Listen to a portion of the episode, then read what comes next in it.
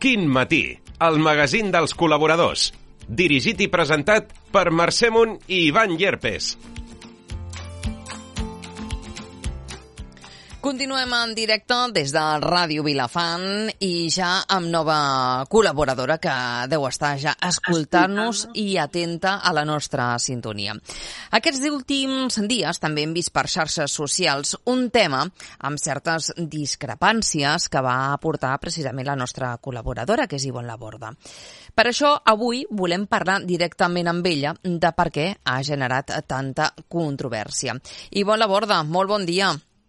Hola, muy buen día. Bueno, hoy seguiremos en castellano. Sí. Así toda mi comunidad de Latinoamérica pues también, también podrá beneficiarse de todo este contenido. Exacte, no hi ha cap mena de problema que tothom ens pugui entendre. I bon, com deia, aquests dies hi ha hagut així com molt de rebombori arrel d'un tema que, que vas anunciar o que vas en, avançar per xarxes socials i ens referim als nens d'alta demanda. No sé si primer començar a definir una miqueta què vol dir els nens d'alta demanda i després què és el que hi ha a, a darrere de tot plegat i la teva visió. Doncs, bueno, pues la, la verdad es que sí. Hice, hice una publicación la semana pasada, el jueves, en Instagram, y la titulé ¿Existen los niños de alta demanda? Y luego a raíz de ahí, como hubo, bueno, muchísimos comentarios, más de 300, muchos a favor de lo que yo estaba compartiendo, pero algunos también así como que había emociones encontradas. Pues al de dos días me vi con la necesidad, ¿no? También de grabar otro vídeo. Hubieron otra vez muchas, muchas eh, cuestiones, preguntas y luego el podcast. Bueno, vamos a, a ver. Yo de entrada no soy muy amiga de las etiquetas, Uh -huh. que si alta demanda, ¿no? O bueno, cualquier otra, ¿no? Que si es hiperactivo, déficit de atención. Yo siempre digo que todas estas etiquetas que los adultos necesitamos a veces poner en los niños nos ayudan o nos desresponsabilizan de qué, qué podríamos mejorar, ¿no? De su entorno. Entonces, la alta demanda, a mi entender, ningún niño pide lo que no necesita. Entonces, ¿desde qué lugar estamos juzgando, a mi entender, una alta demanda? Si hay niños de alta demanda, habría niños de baja demanda y luego habría niños de normal demanda. Entonces, ¿en qué nos basamos? Yo creo que cuando decimos esto nos basamos un poco en la capacidad que tiene el adulto, en este caso la mamá, o el papá, o el tío, el abuelo, pero principalmente la mamá, ¿no? Es quien le sobrepasa, ¿no? Lo que el niño necesita. Entonces, la alta demanda a veces lo vemos más desde nuestra capacidad de sostener, de, de acompañar. Entonces, si se despierta mucho por la noche, si pide pecho, si quiere muchos brazos. Entonces, a veces simplemente están pidiendo solamente, únicamente y legítimamente lo que verdaderamente necesitan. En cambio, nosotros decimos que es alta demanda. Y mi pregunta también sería, ¿hay mamás y papás de baja, por ejemplo, disponibilidad? O, bueno, yo grabé un podcast esta semana, precisamente el lunes, explicando mi experiencia con nuestra hija que ahora tiene 15 años. Yo, cuando ella nació, la podía ver eh, etiquetado o definido como alta demanda porque realmente pedía mucho más de lo que yo era capaz de ofrecerle, de darle, me costaba, me dolía, me ahogaba. Y claro, empecé a leer todos esos artículos que decían características de los niños de alta demanda. Y ella encajaba, ¿no? ¿Por qué? Porque se despiertan bastante por la noche, piden más teta, piden, piden. Claro, ¿cuál fue mi sorpresa? Que yo empecé a pensar, ¿no? Que me negué a, a querer etiquetarla de alta demanda y empecé a darme cuenta de qué me pasaba a mí. Y, y, realmente era más mi incapacidad de poder sentirla, de poder fusionar con ella, de poder conectar. Entonces, ella a veces pedía mamá simplemente para que yo estuviera más ahí, pero no desde el cuerpo, no desde lo físico, merced, sino desde lo emocional. Y ahí en el podcast es donde eh, dijéramos He explicado todo, todo mi propio proceso, con mi hija. Hablo también de otros autores como Michelle Oden, como Niels Berman, Casilda Rodríguez, Laura Goodman, ¿no? Que hablamos más de la falta de fusión de mamá. Entonces, el niño emocionalmente siente mamá lejana, aunque físicamente esté ahí, Y la única forma que tiene el niño de decir, mamá, ven, mamá, te necesito, mamá, vuelve, es pidiendo más brazos, más pecho, etcétera, etcétera. Aquí, és un tema... Aquí, Bon, podríem, podríem dir allò de... Eh, ara, ara no me sortirà. Quiéreme cuanto menos... Sí. Cuando más Eso, lo necesite... No, quiéreme cuanto menos me lo merezca porque será... Cuanto, cuanto más lo necesite. Sí, ah, exacto. Claro, y esto realmente no se trata de, hacer, de, de culparnos a nosotras las mamás, sino se trata de comprender el alma infantil, la psique infantil. ¿Por qué un niño pide? Ningún niño pide lo que no necesita primero. Y cuando un niño obtiene lo que necesita, deja de pedirlo. Si sigue pidiendo, es porque no está obteniendo lo que verdaderamente necesita. No sería lógico que la naturaleza o Dios crease a los niños con una demanda superior a lo que una madre puede dar, porque esto iría en contra de nuestra naturaleza. La naturaleza siempre está a nuestro favor. Lo único que a lo mejor no todas las mamás llegamos con la misma madurez emocional a la hora de poder acompañar a nuestros hijos. I també ens trobem en una societat ara mateix que potser la mare no té tota aquesta atenció perquè pot estar per la criatura, perquè hem d'anar a treballar, perquè hem d'anar a fer la compra, perquè ens hem d'ocupar dels altres fills, perquè hi ha les extraescolars, no? I això també pot fer que la mare eh, a sobre carregui una miqueta i no pugui dirigir tota aquesta atenció cap al nen anomenat o etiquetat d'alta de, demanda. Bueno, realmente es así. Muchas veces, por no decir muchas de las mamás nos sentimos como muy solas. O hoy en día hay el modelo de, de, la familia nuclear, ya sea mamá y papá o dos mamás o dos papás, en el sentido de que ya no vivimos en tribu y en comunidad, uh -huh. como realmente es nuestra biología. Entonces somos nos sentimos muy solas. Incluso la mamá que no trabaja y no tiene que salir fuera de casa, sola con su retoño, sola con sus dos o tres cachorros. Entonces, realmente nos cuesta a veces recibir primero el apoyo de nuestra pareja, que a veces también pues está un poco ausente con el trabajo, su madurez. A veces la relación con nuestra propia madre a veces es muy estrecha, pero a veces no tanto. Elegimos criar de otra forma. A lo, a lo mejor, como dices tú, en, tenemos que salir a trabajar. Los bebés tienen que ir a las guarderías. Entonces, ya los niños a muy corta edad a veces ya no están recibiendo lo que legítimamente necesitan. Y ya no digo que hayamos tenido un parto traumático, cesáreas, separaciones entre mamás y hijos, incubadoras, eh, esa separación de que la mamá en las primeras horas no ha podido estar con el bebé. Entonces, tú fíjate en la especie mamífera, si uh -huh. una gata le separamos uno de sus gatitos eh, y luego al de unas horas se lo devolvemos, a veces hasta lo rechaza porque no lo siente como propio. Yo ya sé que una mamá eh, humana no haría eso, pero sí que afecta a ese primer vínculo, ¿no? Esa, esa experiencia sensorial para el bebé, el oler, el sentir, el confort. Un bebé cuando sale tendría que encontrarse casi, casi exactamente lo mismo que dentro del útero. Entonces, a veces ya empezamos con desconexiones o falta de fusión ya en el, ya en el embarazo, en el parto, y como dices tú, imagínate, ¿no? Si tenemos que estar trabajando y la casa, nos sentimos solas, poco apoyo, la sociedad tampoco lo entiende. Entonces, claro, a veces poner esa etiqueta nos alivia. Ah, vale, mira, pues mi hijo tiene esta característica, no, no es que pase nada en el entorno, pide demasiado y ahí lo dejamos. A ver, una justificació, claro, no? Com una justificació, com ja tinc la resposta, no? Sí, bueno... Per no, responsa per no responsabilitzar-nos nosaltres. Eso es, eso es. Pero tenemos que tener cuidado con estos diagnósticos o con estas etiquetas, eh, con mucho respeto a las mamás que nos hemos sentido saturadas y, un poco agobiadas ¿no? con la demanda real del niño, pero también comprender que muchas veces los niños etiquetados así se quedan con esa etiqueta de uh -huh. tú pides demasiado.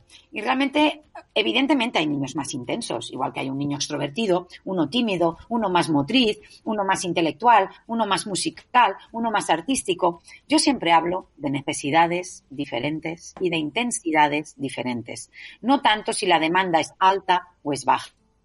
Yo necesito una cosa y eso es lo que pido. Yo ya no necesito tanto de esto y o lo he obtenido pues ya no lo pido, ¿no? Entonces, revisar un poquito también nuestra propia capacidad de dar, de ofrecer, de amar, pero sobre todo, Merced, de fusionar emocionalmente. Cuando estamos verdaderamente fusionadas, yo en el podcast lo expliqué. Cuando hablé con Ainara, por muy bebé que fue, y le expliqué lo que me pasaba, cómo me sentía, lo que a mí me había faltado, lo mucho que me dolía acompañarla, y pude tener esa fusión, esa demanda que me ahogaba, ya eh, entre comillas, es como que dejo de de alta demanda. Y quizás no es que ella fuera alta demanda, es que yo estava com un poquito lejos emocionalmente, desconnectada, no estava fusionada. Són segurament les mancances més de la mare, no?, del que no va tenir, llavors, clar, no sap com transmetre-ho emocionalment i els nostres fills són l'efecte mirall, no?, ens ho estan ensenyant i depèn de nosaltres que hi posem de la nostra part i entenguem el que ens va passar i que ells ens ho manifesten. Eso es, eh, así es, ¿no? Yo siempre digo que lo que mamá no manifiesta, lo manifestará el bebé por ella. Entonces, dar lo que no tuvimos duele y cuesta. Y muchas veces ese llanto del bebé nos, nos corroe por dentro, nos duele las entrañas porque conecta con todos nuestros llantos. ¿no? Cuando un niño llora mucho, mucho, mucho y mamá dice, no, ya le he dado teta, ya le he cambiado, está en brazos, yo no, no entiendo, ¿qué quiere? ¿Qué quiere? Y a veces le pregunto a la mamá, ¿de qué necesitas llorar? Tú. Entonces, cuando esa mamá se expresa y saca, entonces sí, muchas veces emocionalmente en nuestro propio cuerpo emocional no tenemos el registro de haber recibido tampoco lo que legítimamente necesitábamos. Probablemente la bisabuela no se lo pudo dar a la abuela, nuestra abuela no se lo pudo dar a mamá y hoy nuestra mamá que tampoco nos lo pudo dar a nosotras, nosotras estamos aquí para cortar transgeneracionalmente. Entonces, intentemos también revisar, ¿no? ¿Qué es lo que necesitábamos? ¿Qué es lo que obtuvimos? ¿Qué es lo que nos faltó? Y ahí podemos empezar a cortar esa cadena transgeneracional y reaprender a amar y dar, respetar y escuchar a los niños de nuestra vida como verdaderamente y legítimamente necesitan. Ivon, estem parlant de nens d'alta demanda, entre cometes, però ens estem referint, en aquest cas, o així ho interpreto jo, amb nens més petits. Però això ens podria passar també amb nens que tenen 6, 7 anys, més adolescents, 12, 14, 16... Si ells es mostren d'aquesta manera, també hem de revisar nosaltres què és el que ens està passant i què és el que ens estan dient ells? De hecho, sí. El alta demanda, esta, esta no sé cómo decirlo, esta definición, por no decir etiqueta, que a veces duele la palabra, pero para mí es una etiqueta, está asociado a bebés. Dicen bebés de alta demanda. No hablan tanto de niños. Y los artículos que han escrito algunos pediatras, realmente quien le dio nombre fue William Sears. Era un pediatra que tuvo su cuarta hija y dijeron, ¿no? Junto con su esposa, que su cuarta hija era diferente y que pedía más más cama, más teta, más tal. Y entonces, como era diferente, pues la, la, le, quiso decir que era diferente a sus otras tres hijas, ¿no? Entonces, eh, cuando los niños ya tienen 6, 7, 8 años, yo lo que llamo, más que niños de alta demanda, yo digo que piden desplazadamente. ¿Por qué?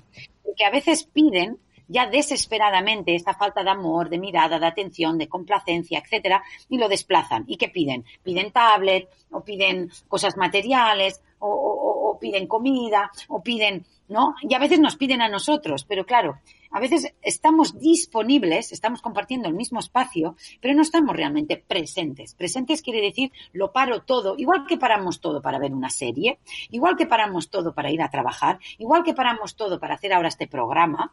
¿Cuándo paramos? O per, o per parlar per telèfon amb un amic o, amb, o una amiga, també, no?